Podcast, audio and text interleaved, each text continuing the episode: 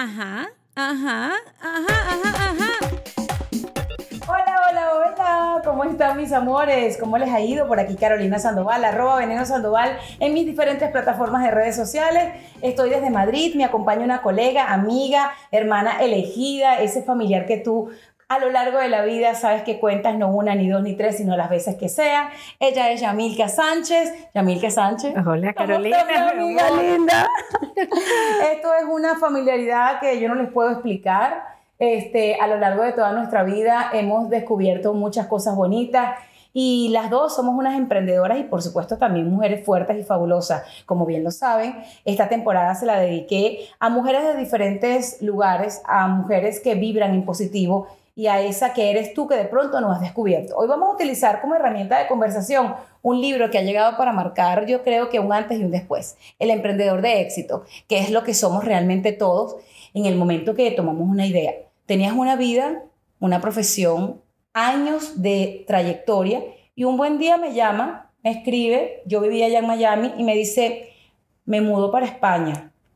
Me mudo para España todavía en los 30 Treinta y tantos, algo. Treinta y tantos, no diremos nada, pero daremos señales. Exacto. Ser un emprendedor de éxito en otro continente es difícil, Yamilka.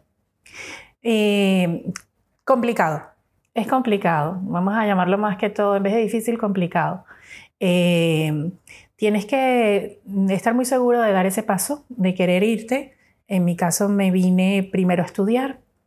Eh, estudié, tuve la oportunidad de em, resetearme. Realmente es un reseteo, porque como tú bien lo dices, fue una trayectoria en, Venezuela de muchos años dedicada al área de las comunicaciones corporativas, el mercadeo, especialmente en el área de banco, donde me formé. Entonces, de la noche a la mañana puedes hacer un corte y eh, empezar de cero en otro país y tener esa mentalidad de que, mira, me reseteo y a, a lo que vengo.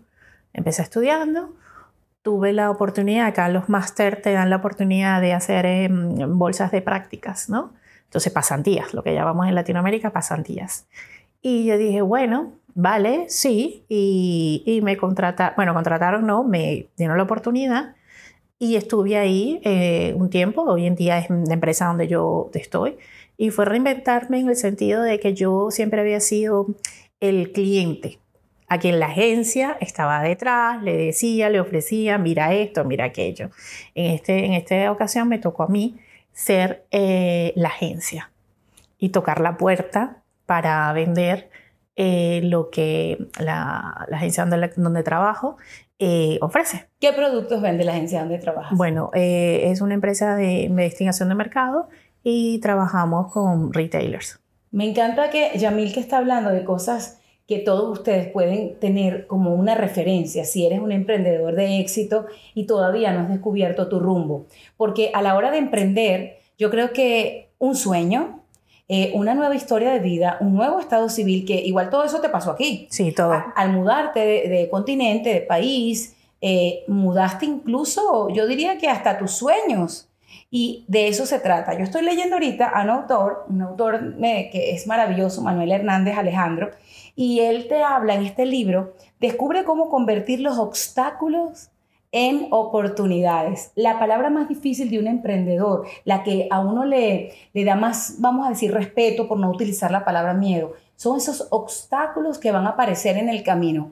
En el camino de Yamilke Sánchez, esa maravillosa estudiante de la Universidad Central de Venezuela, esa muchacha buena hija, hermana, amiga, eh, tienes, toda la vida has tenido la empatía como, yo digo que una característica que uno piensa en tu nombre y tú piensas en la mujer que te ayuda, en la mujer que está dispuesta a escucharte. De pronto estoy hablando desde el amor y cuando uno es amiga y quiere a alguien tanto, uno es subjetiva, pero no me importa porque al final del día, este es mi podcast. Ay, palabra cierta. totalmente. ¿Cuántos obstáculos encontró Yamilka Sánchez, esa mujer soñadora, en el camino de tu sueño a este continente? Primero fueron 13 mm, años que mm, tuve que esperar por ese sueño, por temas familiares. Y cuando mm, precisamente me quedo sin trabajo, que es algo importante, yo me quedo sin trabajo, eh, digo, ¿y ahora qué? a los treinta y tantos, joven todavía, ¿qué hago? Pues con una amiga me planteo y hacemos una, empresa de comunicación, marketing, eventos que, vale, vamos a, a echarle pichón como decimos nosotros en Venezuela. Eh, pero siempre estaba el tema, yo me quiero venir, yo me quiero venir, yo me quiero venir. Y empecé a investigar, bueno, mira, porque no estudié a ver algo para estudiar. Y se dieron las opciones de poder estudiar, ver primero qué es lo que quería. En un máster me rechazaron porque era más perfil económico, de que había que estudiar eh, haber sido economista y no lo soy. Hasta que, bueno, conseguí el que, el, que, el que era. Y ahí empezaron como que llegar, pisar tierra. Tengo 13 años acá pisar este, esta tierra y poco a poco las oportunidades se fueron abriendo, abriendo, abriendo. Era mi sitio. Era mi sitio, de verdad yo tenía que vivir acá, ya era como cumplir una etapa en Venezuela y ya yo tenía que estar otra acá. ¿Cómo se y ese gran, ese gran obstáculo que fue quedarme sin trabajo, que la gente va a unos treinta y tantos, tú dices, Dios, ¿qué hago? Fue el impulso. Qué maravilla de reflexión. Sacarme de mi zona de confort. Qué maravilla de frase. La zona de confort es lo peor que cuando todo el mundo sienta que está allí, vuela. Vuela, busca la manera de tú misma botarte de esta zona de confort, porque a muchas personas nos han hecho tal vez críticas o bullying o como lo quieran llamar, cuando a mí me han votado de, un empleo, de un empleo bastante público, lo pueden ver en Google, Carolina salió de Telemundo, la votaron por la puerta trasera, todas esas cosas que la gente utiliza para... Eh, hacer que te bajones o ponerte en una posición como de menos. Y si supieran que cuando a ti te votan de un lugar, cuando llega esa, por lo menos en tu caso fue un obstáculo para empezar otra vez en otro lugar y también un nuevo despertar, o sea, fueron muchas cosas, pero si la gente supiera que eso es lo que te da tal vez las herramientas, la fortaleza para seguir adelante. Y por eso me parece interesante que este libro, que recién llega a mi vida y que ahora lo estoy tomando como una guía práctica, hable de cómo convertir esos obstáculos en oportunidades. La oportunidad que tuviste al llegar a, Madrid eh, fue única. Sí. Estudiante, fue tu primer, de alguna manera, rol en esta ciudad. Sí. De ser estudiante, que uno tiene diferentes tipos de formas de quedarte en el país legal, que es algo muy importante, en el que sea que elijas, de ahí pasaste a tu ciudadanía española, que obviamente todo tiene un costo emocional y financieramente hablando. Sí. Eso también se llenó de obstáculos, eso tuvo muchas complicaciones. Bueno, eh, el obstáculo en este caso era el tiempo, porque mm, aquí las leyes eh, obviamente son diferentes, hay que cumplirlas. Yo tenía que seguir estando como estudiante eh, mínimo tres años para poder la empresa pues ofrecerme el, contrato de, trabajo porque querían seguir, este, pues, mm, que yo siguiera con, con, ellos. Entonces el obstáculo, que no lo veía realmente como obstáculo, fue que yo tenía que seguir estudiando. Entonces fui, hice otro máster, después hice otro curso, después hice un tema de fotografía que me encantó, de, de, todo, a mí me gustó todo lo que hice, pero lo de fotografía fue como el boom, eso fue para mí, me sentí tan cómoda que era algo que yo siempre había querido hacer y no había tenido el tiempo o no, me no buscaba el tiempo. Qué maravilla de título. Obstáculos que me llevaron a mis mejores sueños. O sea, los obstáculos en tu vida fueron las mejores oportunidades de volver a Yamilka, una emprendedora. Totalmente. Porque tal vez lo que yo, así como hablé de ti cosas lindas, uno siempre te vio, porque mi amiga es súper disciplinada, organizada, cuadrada en las cosas, eh, obviamente, que tienen que ver con puntualidad, con eh, agarrar y tomar una nota y, tener, como quien dice, la agenda, hoy es lunes esto, hoy es martes esto. Eso te sacó un poco de, de lunes a viernes, te sacó de esto se van a hacer los 30 días del mes, o sea, todo cambió, Yamil. Todo, todo cambió, adaptarte a otro tipo de, al horario. Recuerdo cuando, claro, yo venía aquí de vacaciones, sabía que aquí se come a las 2 de la tarde, pero cuando empezamos en la universidad, el horario nuestro era de 10 a 2 de la tarde. A las 12, los cuatro, yo me vine con cuatro venezolanos, eh, nos moríamos de hambre. Nos moríamos de hambre, decía, ya va, no. Bueno, uno picaba algo, ¿no? Eh, y era, bueno, mira, nada, terminar el, las clases, ir a la, a la, a la empresa, a, hacer las prácticas. Y así el día, el día a día y, y adaptarte a otra manera de vivir, otra cultura, aunque lo que yo digo, hablamos el mismo idioma, pero a veces no nos entendemos. No, es correcto. No nos entendemos. Existen formas de comunicarse y maneras de entenderse. Eso This episode is brought to you by AARP. 18 years from tonight, Grant Gill will become a comedy legend when he totally kills it at his improv class's graduation performance. Knees will be slapped, hilarity will ensue. That's why he's already keeping himself in shape and razor sharp today with wellness tips and tools from AARP to help make sure his health lives as long as he does. Because the younger you are, the more you need AARP. Learn more at aarp.org slash healthy living.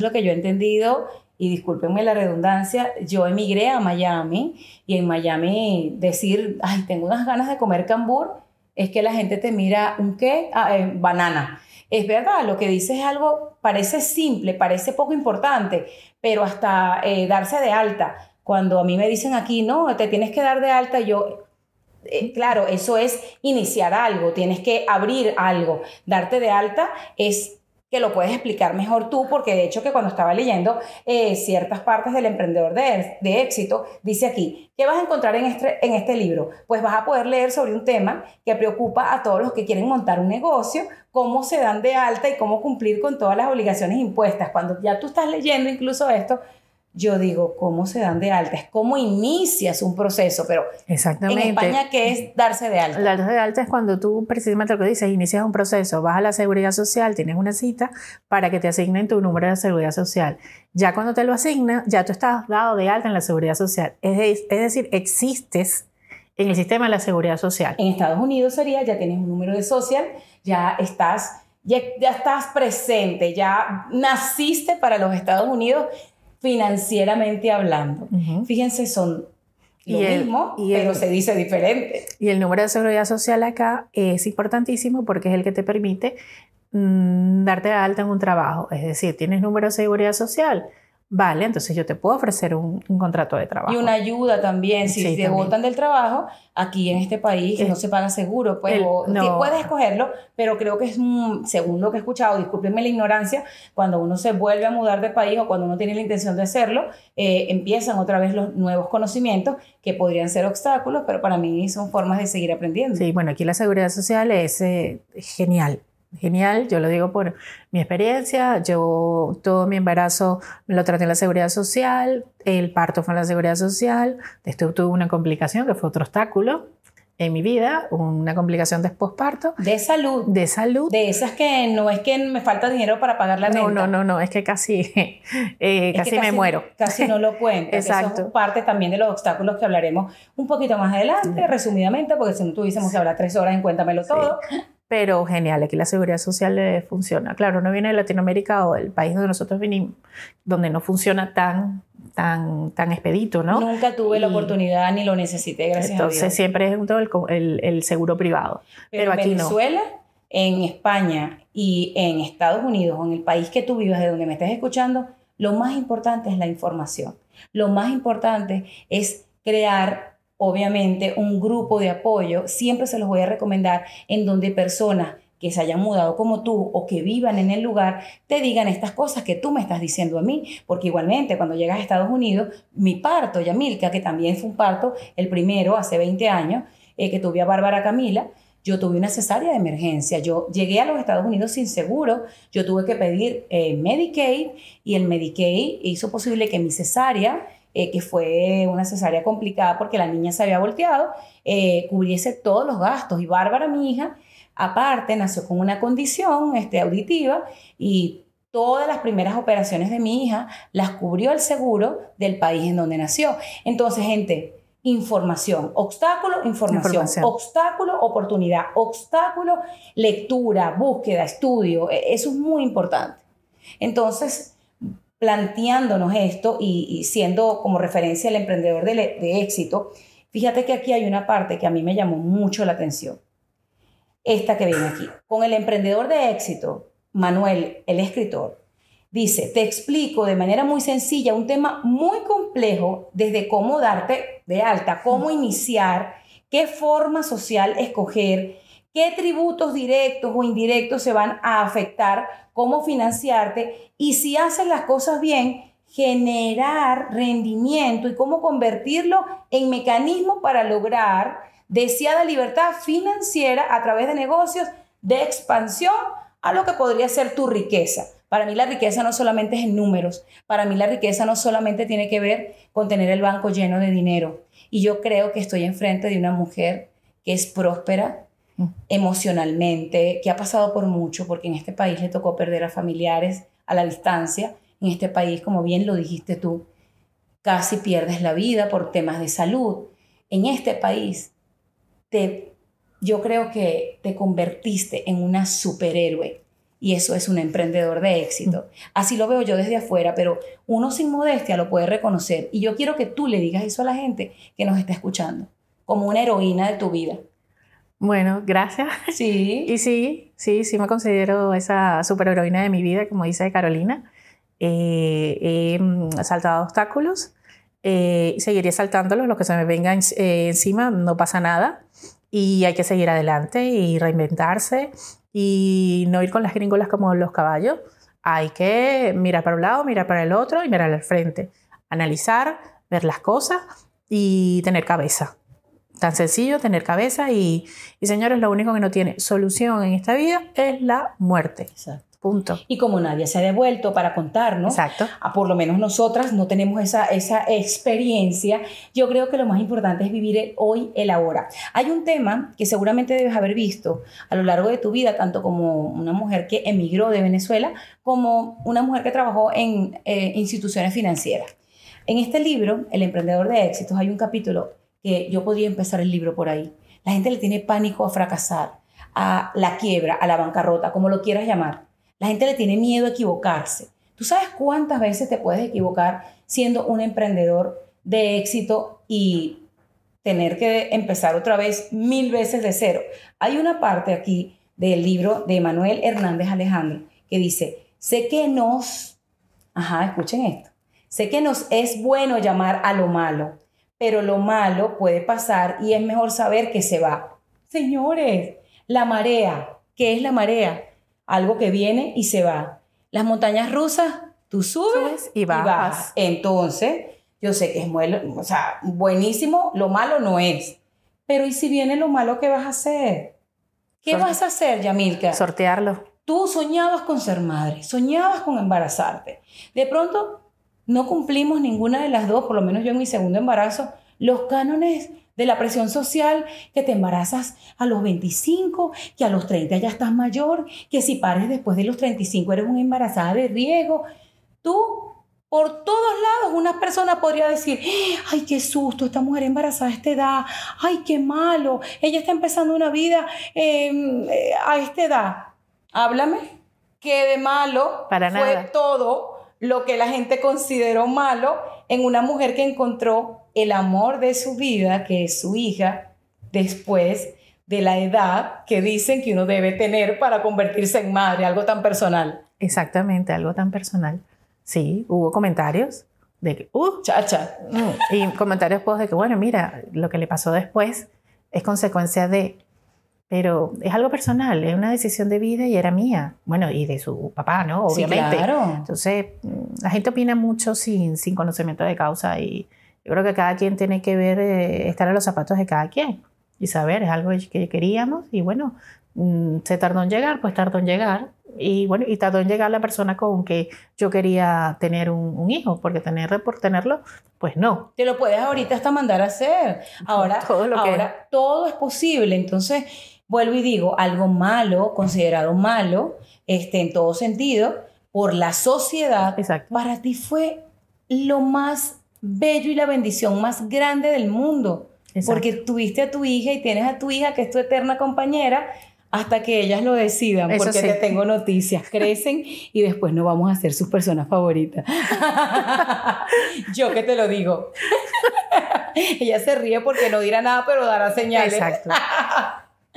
Yamilka, qué maravilla. Fíjate algo. Aquí en este libro, gente, que para mí será un manual, yo no solamente los invito a que cada cosa que los quiebre por dentro, porque la quiebra también tiene que ver con eso, cada cosa que les rompa un poquito esas ganas de continuar adelante, las utilicen para salir adelante. como tú lo has hecho. ¿Cuántas veces saliste adelante de ese día en donde te sentías fracasada, poco exitosa y tal vez hasta equivocada? Uf. Por decirte que, vamos a poner, si le ponemos un número, que 10, yo creo que eran, más. Pues, pero vamos, hay que seguir adelante, hay que levantarse. Hay que, nadie dijo que las cosas iban a ser fáciles. Claro. Nadie, nadie te lo dijo. Pues bueno, mira, sigue adelante. Todo, todos los días tiene que ser un día, un día en positivo, eh, vivir ese día, porque no sabemos si es el último, eh, y, y siendo viendo las cosas de manera... This episode is brought to you by AARP.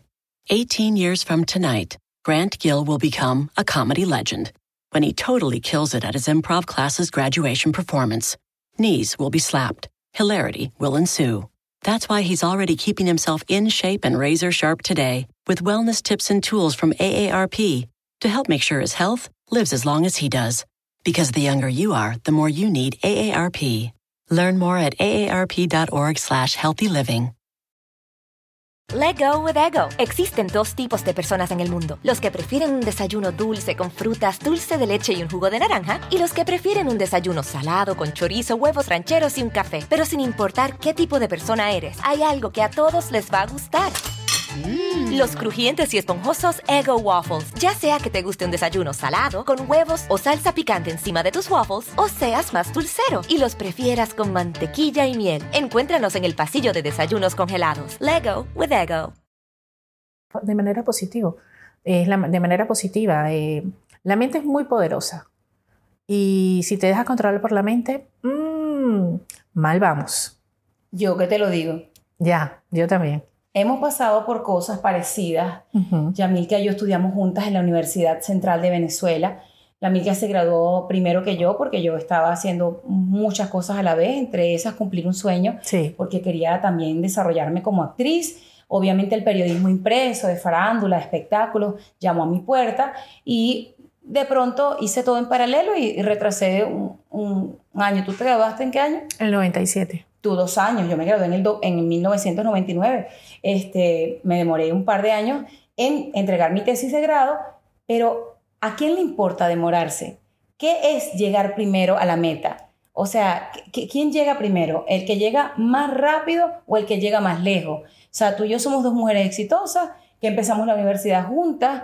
A mí me permitió en esos dos años que me demoré conocer a gente valiosísima de mi vida y tú en esos dos años empezaste a construir un camino que a gente como a mí me sirvió mucho porque Yamilka apoyó y ayudó mucho a mis padres, a mi madre principalmente, este, que la tengo todavía y es mi roca, gracias a Dios, eh, en términos de finanzas, de situaciones bancarias, y por eso les digo, qué maravilla que lo que también debe haber sido un chisme, porque, ay, mira, la Carolina se graduó dos años después que Yamilka. ¿Y qué importa? Y empezaron juntas. No, sí, ahora capaz que saquen eso.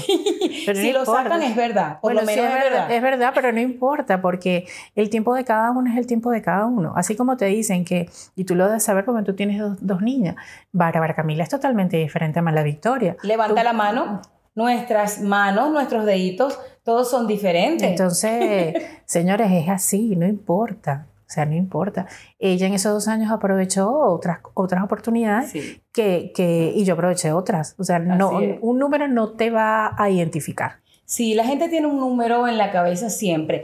Cuando nacemos, eh, el mes en el que el niño tiene que caminar. Después, cuando empiezan a hablar, la competencia entre las mamás. Mi hija habló a los nueve meses y medio y ya hablaba cinco idiomas. O sea, después, este, a la edad que se desarrollan, ¿quién tiene el novio primero? La que se casa, la que parió a la niña y el niño gemelo, la que se graduó, se casó con el hombre ideal y es Richard Gere. O sea, todo el tiempo la gente tiene un número en la cabeza y ruégale a Dios que el número no lo cumpla. Yo me casé a los 42 años y me casé porque simplemente tenía que buscar la herramienta para no morirme. Mi papá había fallecido y mi matrimonio me salvó la vida. Mi esposo y yo, yo lo he dicho, no nos casamos enamorados, nos casamos con ganas de construir un hogar. Muy pocas personas se, se atreven a decir esto. La valentía porque no es que me sienta más valiente que tú que nos estás escuchando, pero vuelvo al número, me casé vieja, lo que llaman vieja, pero me casé vieja porque yo, si me hubiese casado a la edad que tú me conociste, tuviera como cinco matrimonios. Ay, Yamilka, no diremos nada, pero, Pero Yamilka, Yamilka sabe que da muchas señales porque mi vida entera, si hay alguien que la puede escribir, es Yamilka. Y esto lo cuento por el tema de las edades. Todos tenemos experiencias diferentes, todos somos un emprendedor de éxito desde nuestro punto de vista. Todos tenemos ese momento de reflexión. Si tuvieras que escoger tres reflexiones de tus diferentes vidas, porque yo, yo pienso que vivimos diferentes vidas en una sola. La Yamilka universitaria, la que no tenía idea de por dónde iba su vida, la hija, la estudiante. Después, la Yamilka ya profesional, empresaria, emprendedora, eh, solvente económicamente, sola, podía viajar el mundo entero, estudiar lo que quisiera, trabajar, tenías gente a tu cargo. Y después la Yamilka, la inmigrante, la, la- la- que emigró, esa inmigrante que llegó aquí sin poder decir yo era, yo dirigía, yo hacía, porque cuando uno se muda de país, el yo era, el yo hacía, el yo vivía, yo poseía, lo tienes que guardar en una gaveta. Dame tres reflexiones de esas tres vidas. Bueno, esa etapa de la estudiante, pues la soñadora. La soñadora con muchas expectativas como cualquier soñador, ¿no? Esa etapa ya la profesional, la, la guerrera, la luchadora, la de si se puede, si se puede alcanzar lo que, lo que quieres. Y la de esta etapa ya llegando aquí a España, pues la de hay que comenzar de nuevo, y vamos con las el mismo ánimo como cuando estaba esa niña de la universidad, esa Así es. soñadora. Así es. Al final del día, la soñadora es la que siempre estuvo animando a todas las demás, a la guerrera y a la inmigrante. Y si tú hoy tienes una de esas tres características y tienes 20, tienes 30 o 40, o como yo, que ya voy al quinto piso y que me está encantando, recuerda que todo, mira, se me paran los pelos, todo el tiempo puedes ser esa emprendedora de éxito.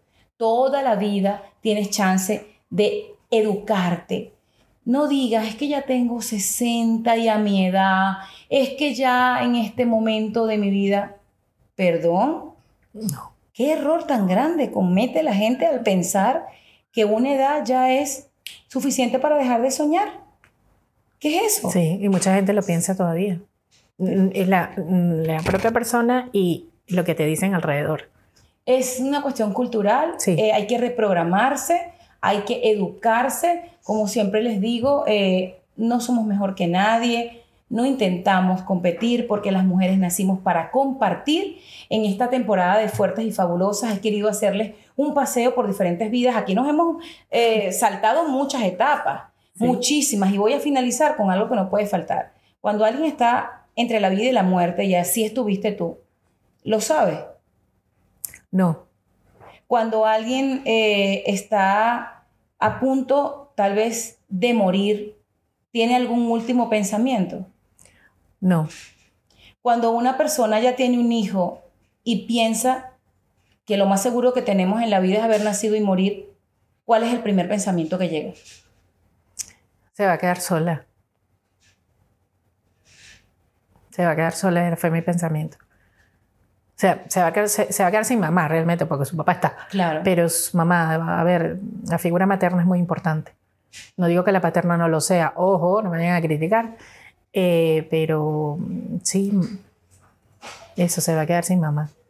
Sabes que lo que acabas de decir eh, me sirve muchísimo para completar la frase con algo que quiero que lean y si todavía no han conseguido El Emprendedor de Éxito, pueden encontrarlo en Amazon. Ponen el autor, Manuel Hernández, Alejandro, este, y aquí hay una parte fundamental. Todo emprendedor de éxito necesita una familia. Y familia es esa amiga elegida o esa persona que nació de tu vientre, que te dice mamá y que por supuesto siempre va a ser ese amor indescriptible. Pero todo emprendedor de éxito necesita una familia construida de nacimiento, biológica, como te dé la gana, pero la familia es la base de todo. No lo olviden. Los quiero mucho. Este episodio me llena el alma, me, me hace feliz. Es la continuación de otros y el inicio tal vez de muchas cosas que seguiremos conversando. Si tienes algún libro que me quieras recomendar, arroba veneno sandoval. Si todavía no has escuchado los demás episodios de este maravilloso encuentro con, con las almas, porque eso es Cuéntamelo Todo, te invito a que lo hagas. Tengo ya dos años que se celebrarán durante todo lo que resta en el mes de noviembre de 2023. Soy Carolina Sandoval, te lo había dicho. Sí, la mamá de dos niñas maravillosas que para mí siempre van a ser niñas, así tenga una 20 y otra tenga 7, como ella dice, a punto de 8 y todavía va a cumplir en junio. Ustedes las de junio son difíciles.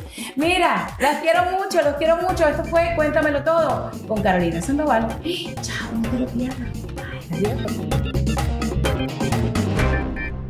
This episode is brought to you by AARP.